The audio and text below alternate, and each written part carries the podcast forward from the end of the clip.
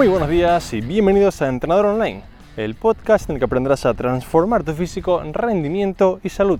Son las 6 de la mañana del miércoles 2 de octubre y he vuelto a salirme a la calle para grabar este podcast mientras camino, mientras ando, aumento mi gasto calórico y combato el sedentarismo. Todo un podcast que podría grabarse por la tarde, por la noche, a media mañana, pero se graba aquí a las 6 de la mañana en directo prácticamente para demostraros que se puede, que se puede conseguir casi cualquier cosa cambiando tus hábitos y creándote una disciplina. Yo era una persona que odiaba madrugar, no me gustaba nada y poco a poco, día tras día, fijándome un objetivo y fijándome en cosas que quiero conseguir, lo he logrado. Así que no cuesta tanto levantarse un poquito antes para tener más tiempo para entrenar, para caminar, para estar incluso con la familia, para cualquier cosa, ¿vale? Pero tenemos que aprovechar todo el tiempo posible. Estamos en 2 de octubre, empezamos un nuevo mes, tenemos nuevos retos, nuevos objetivos y espero que vuestros retos se conviertan en realidad y que no sean simplemente un reto o un objetivo de dejar de fumar, conseguir algo, sino que simplemente pongáis un plan, un camino a seguir y los llevéis a cabo. La frase del capítulo de hoy dice así, no puedes estar preparándote toda la vida. No puedes estar toda la vida diciendo un día me cuidaré un poquito más, un día iré al gimnasio con más frecuencia, un día dejaré de, dejaré de fumar. Aprovecha hoy que es 2 de octubre, aprovecha hoy que empezamos un nuevo mes y al ser humano digamos que nos gusta hacer cambios cuando empezamos la semana, el mes o el año, por eso todo el mundo pues tiene sus propósitos de año nuevo. Aprovecha que es un nuevo mes, ¿vale? Y empieza a trabajar en tus objetivos. Hoy tenemos un capítulo que precisamente va sobre eso, sobre empezar, ¿vale? Hoy quiero contaros 10 cosas sobre entrenamiento y nutrición, sobre fitness en general, que me hubiera gustado saber cuando empecé a entrenar. 10 puntos súper importantes que si hubiera sabido me hubiera ahorrado mucho, mucho tiempo y mucho dinero en conseguir mis objetivos. Pero antes de empezar con el capítulo, recordad que en trainingarrandewall.com tenéis vuestra academia de entrenamiento y nutrición online para conseguir cualquier objetivo, para conseguir haceros más fuertes, perder grasa y ganar masa muscular. Tenéis varios cursos de entrenamiento y de nutrición, lo que os explico paso a paso cómo no estar perdidos en el gimnasio, qué hacer con tu rutina explicada en vídeo, cómo hacer cada ejercicio, la sentadilla, peso muerto, flexiones, cómo conseguir hacer dominadas, en fin, todo, todo, todo para conseguir tener un mejor cuerpo, ser una persona más sana y estar más feliz. Vamos ahora ya con el episodio. Voy a enumerar del 1 al 10, ¿vale? Todos estos mitos o estas ideas, digamos, preconcebidas que nos decían en el gimnasio, sobre todo a mí cuando empezábamos, ¿vale? Y que sí que me han hecho pues perder mucho tiempo y mucho dinero, ¿vale? El punto número uno, ¿vale? Que me hubiera gustado saber es que el secreto para estar en forma es que no hay secreto. Yo cuando empecé era un friki de gimnasios, me leía todas las revistas, leía en foros de internet, eh, buscaba todo y cambiaba, la rutina. Cada tres semanas como mucho, como cada dos semanas, cada mes, era algo en plan, ahora salió la rutina de Phil Heath, que era como un culturista, ahora salió la de Coleman, ahora salió esto, y, yo aplicaba cada semana una rutina nueva, y siempre recuerdo que había un chaval en el gimnasio que se llama Gustavo, que ahora es un gran amigo mío, que nunca cambiaba la rutina, siempre entrenaba básico, pesado, y el tío era una bestia. Y un día me cansé y le dije, oye Gustavo, tío, dime la verdad, ¿qué haces? Porque yo cambio de rutina cada 15 días, cada mes, leo revistas, busco la, píldora mágica, busco todo lo que es el secreto de la contracción muscular, busco el secreto de la pérdida de grasa y no mejoro. Y tú haces todos los días sentadillas, pues son muerto, parece banca y esto, y eres una mala bestia que está fuerte, con poca grasa y, y que querés estar guapo, digo, pues no sé, dime qué haces. Me Alberto, es que de lo que haces no vale casi nada, es decir, déjate de cambiar, déjate de buscar ese secreto y ponte a entrenar y hacerte fuerte. Coge un plan básico que es lo que realmente funciona, ¿vale? Por eso todos mis entrenamientos en Training Rendezvous son así, porque son los que funcionan invirtiendo el menos tiempo posible, con 3-4 días de entrenamiento y mejora, pues automáticamente, como por arte de magia, que realmente no es magia, es que empieza a hacer las cosas bien, cuando hice caso a Gustavo, empecé a mejorar mucho más. Así que recuerda, no hay píldora mágica, no hay ese secreto que tanto buscamos, no hay esas cinco comidas que te hacen perder grasa o esas cosas, digamos, como esotéricas que buscamos. Al final, el secreto está en entrenar y hacerte más fuerte. La segunda cosa que me hubiera gustado saber es que el mejor protocolo, la mejor dieta para perder grasa es la dieta de la adherencia, ¿vale? Se han hecho un montón de estudios y han mirado ayuno intermitente, cetogénica, dan, eh, dieta tipo Duncan, ¿vale? Eh, otros tipos de low carb, cosas así, y todas pierden grasa igual, todas, todas igual. La que más funciona es la que puedas mantener en el tiempo. La dieta llamo de la adherencia porque es la que genera la adherencia suficiente para que puedas hacerla siempre. Si te pongo a hacer, por ejemplo, dieta cetogénica con cero carbohidratos y pierdes grasa, pero odias esa situación, te da ansiedad, te duele la cabeza, te sientes sin energía, pues obviamente no es la mejor para ti, por más que funcione. ¿Por qué? Porque no te va a generar adherencia y en tres semanas o en un mes como mucho la vas a acabar dejando. Así que para perder peso, para perder grasa, La dieta tiene que tener déficit calórico y generar adherencia. Buscad el plan, el libro que ustedes queráis, pero que se titule Dieta de la Adherencia, ¿vale? Que te permita a ti, a cada persona, ¿vale? En base a tus gustos, a tus objetivos, pues llevarla a cabo. El punto número 3 es que el camino ideal, ¿vale? Estoy muy bien encantado saberlo, es aquel que te hace más fuerte. Da igual que busques, eh, digamos, ganar masa muscular, que busques perder grasa, que busques incluso simplemente pues, estar un poco más sano. El camino ideal es el que te hace ser más fuerte, porque ser más fuerte va a tener múltiples beneficios, no solo a nivel físico, sino a nivel mental y a nivel de tu cuerpo, digamos, no estético, sino a nivel de salud. ¿vale? Vas a mejorar muchísimo tu salud y el órgano muscular es un órgano genial para indicar cómo de sanos estamos. Así que por favor, hagas lo que hagas en el gimnasio, no olvides hacerte más fuerte. Punto número 4 que me hubiera encantado saber, y esto es muy de, culturista, digamos de vieja escuela, yo entrenaba en un gimnasio así como muy culturista, muy machaca al principio, ¿vale? Es que el progreso, ¿vale? La, digamos la mejora en el gimnasio está más lejos del fallo muscular que cerca de él. Supongo que alguno ha escuchado la típica frase que estás haciendo a lo mejor precio banca o algo así y haces cinco repeticiones con la ayuda de tu compañero y te dicen, estas son las que cuentan, venga, va, ahora. No, esas no son las que cuentan, esas son las que importan para lesionarte, ¿vale? Es decir, si cada día me llegas al fallo, cada día estás trabajando a repeticiones forzadas, lo que vas a conseguir es que se te lesione una articulación, ¿vale? Un huesito, cualquier cosa así, por sobrecarga. Entonces, tenemos que entrenar con intensidad, tenemos que trabajar cerca del fallo, pero no podemos, incluso a nivel de recuperación, si yo cada día entreno al fallo, a nivel del sistema nervioso central, a nivel de la fatiga que voy a sentir en mi cuerpo, voy a tenerlos muy elevados. Hay una rutina se llama la rutina Dog Crap, que la, inventó un señor que se llama Dante Trudel, y trabaja simplemente en, en, protocolo al fallo en poco tiempo, ¿vale? Cuando haces una rutina de tipo así, sales del gimnasio que no sabes ni cómo te llamas, es decir, la intensidad es tal, por más que sea una rutina que se hace en 40, 40 50 minutos o algo así, la intensidad de llegar al fallo es tan alta que yo me acuerdo luego me iba a estudiar y es que no sabía leer un párrafo entero, es decir, la, la cabecita, el sistema nervioso, se te queda frito, entonces es importante que sepáis, ¿vale? Que hay que entrenar con intensidad, que hay que trabajar, digamos, con, con un, rango de, o un, digamos, grado de, esfuerzo alto, pero no hay que llegar al fallo siempre, porque esto lo que va a hacer es que te lesiones, tengas sobrecargas o que puedas incluso pues, tener una muy mala recuperación y no progresar, ¿vale? Vamos con el punto número 5 y es que para perder grasa todo el mundo se le dice que hay que hacer cardio, si puede ser en ayunas mejor. Esto es mentira. El cardio no es ni de lejos la mejor opción para perder grasa, como sabéis es el entrenamiento de fuerza por todo lo que conlleva a nivel de gasto de oxígeno tipo EPOC, a nivel de ganancia de masa muscular, a nivel de estar más fuerte, mejorar el sistema endocrino, todo el metabolismo, ¿vale? Pero incluso aunque quieras hacer cardio como accesorio, que es genial, ¿vale?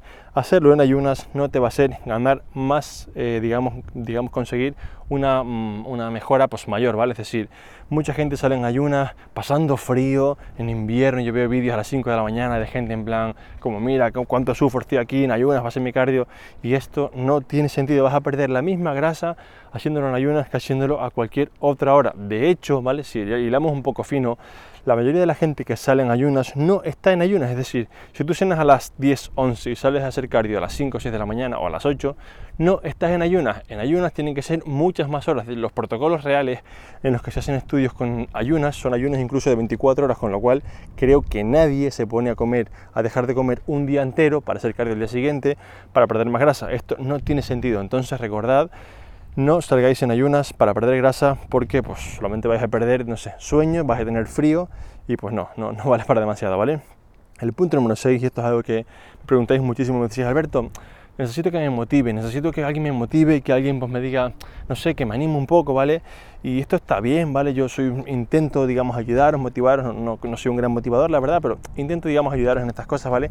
Pero quiero que seáis conscientes que cuando la motivación es algo extrínseco, es algo que no depende de ti, va a acabar fallando, ¿vale? Si siempre te hace falta alguien que te motive, un agente externo, llámese yo, llámese un libro, un vídeo, etcétera, ¿vale? Esto va a hacer que cuando eso no esté, tú en la vida no consigas casi nada y ya no solo para el gimnasio, para una empresa, para una pareja, entonces no podemos depender tanto de la motivación. Yo, por ejemplo, mm, cuando empecé me gustaba mucho el culturismo y veía cada día para ir al gimnasio vídeos de culturismo, ¿vale? Había un canal que era el canal de Zasny y veía cada día vídeos, me motivaba con la música, me lo ponía en el gimnasio, ¿vale? Y había días en los que veía tantos que me cerraba el gimnasio decíamos Alberto, te estás motivando tanto que ya no puedes ni ir a entrenar porque se te ha pasado el tiempo, tonto. Entonces, eh, muchas veces eh, siempre os comento que la motivación requiere de movimiento, ¿vale? Requiere de pum, salir de la cama y moverse. Entonces, si estás en la cama, en el sofá, viendo vídeos de motivación, está bien, pero cuando acabe el vídeo, cuenta 3, 2, 1, pum, me levanto y me salgo al gimnasio a correr a lo que sea. Porque si no, vas a estar viendo 100 vídeos de motivación en YouTube, porque en YouTube hay a lo mejor 7 mil millones de vídeos de motivación, y no vas a tomar acción. Y la motivación empieza por tomar acción, ¿vale? Entonces, para mí lo mejor para estas cosas es crearte una pequeña disciplina, unos pequeños hábitos, ¿vale? Tener un poco de, incomodidad en tu vida, como, como recomiendan los estoicos, y pues digamos que tienes que hacer lo que hay que hacer cuando hay que hacerlo, aunque no te apetezca hacerlo, ¿vale? Lo repito. La disciplina básicamente es hacer lo que tienes que hacer cuando tienes que hacerlo, aunque no te apetezca hacerlo. Si haces esto en cualquier aspecto de la vida, llegarás lejos. Si solamente haces las cosas como te apetecen, y créeme, a mí tampoco me apetece madrugar todas las mañanas, tampoco me apetece eh, salir a entrenar con frío, tampoco me apetece hacer muchas cosas y las hago. ¿Por qué? Porque son las cosas necesarias para conseguir mis objetivos. Entonces, eh, Creo que aunque sea un poco saliendo del tema, vivimos en una era en la que hay mucha comodidad, de hecho nunca hemos estado tan cómodos en la historia de la humanidad, ¿vale? Y muchas personas, pues cualquier cosa que les incomode, ay no, es que a mí esto, yo veo casos a lo mejor con amigos o lo que sea, ay, pásame el vaso de agua, no, levántate y cógelo. Hombre, no, o sea, ¿en serio que te estás, me estás pidiendo que, te pase un vaso de agua por no levantarte? O sea, un nivel de comodidad tal que luego se extrapola a otros ámbitos de la vida. No es que yo madrugar, no es que yo dejar de beber vino con lo, que me gusta a mí el vino. Pues mire señor, si usted no deja el vino, pues no va a perder grasa como usted quiera, ¿no? Pues cosas así, ¿vale? Que, que realmente como que estamos en un entorno muy cómodo y a nadie le gusta hacer cosas que sean incómodas.